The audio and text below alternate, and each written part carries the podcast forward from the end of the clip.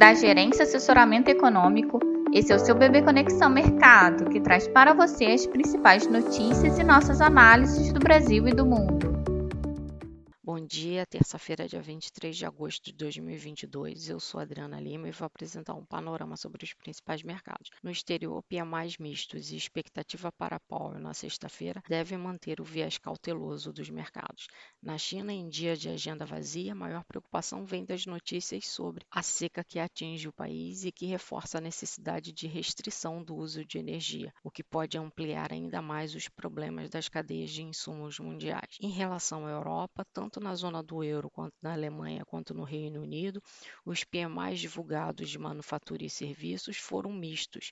Destaque negativo para o PMI da manufatura do Reino Unido, que cedeu de 52,1 pontos do mês anterior para 46 pontos nessa prévia de agosto, ficando num território negativo e bem abaixo das estimativas de mercado que esperavam um número de 51 pontos. No mais, na grande maioria, principalmente em termos termos do PMI de serviço para essas regiões, se viu uma breve desaceleração. No mercado de petróleo, o ministro de Energia da Arábia Saudita disse que a OPEP poderá ter que cortar sua produção, pois o mercado extremamente volátil e a falta de liquidez significam que o mercado de futuros está cada vez mais desconectado dos fundamentos. Essa fala contribui para impulsionar a commodity na sessão de hoje. Na agenda do dia nos Estados Unidos, PMIs da indústria serviços saem a partir das 10h45 da manhã, enquanto vendas de casas novas, referente ao mês de, ao mês de julho,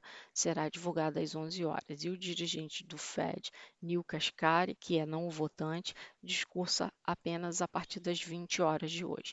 Na Europa, o índice de confiança ao consumidor de agosto está previsto para ser divulgado às 11 horas e há a fala de um dirigente do BCE, Fábio Panetta, que participa de evento agora pela manhã. E essa falta de direção clara dos mercados no dia, mas apesar disso, com um viés um pouco mais cauteloso, deve influenciar para os nossos ativos domésticos também nesta sessão. Destaque para o presidente do Banco Central, Roberto Campos, que profere palestra a partir das 10h50, e o Tesouro que fará leilão de LFT e NTNB no dia, que deve contribuir para adicionar mais prêmios de risco na curva de juros. Diante desse esse cenário de expectativa para a questão de política monetária no simpósio de Jackson Hole a partir da quinta-feira, com destaque para o discurso de Powell na sexta, que é o presidente do Fed, os mercados devem se manter com um dólar valorizado frente ao real, a curva de juros em alta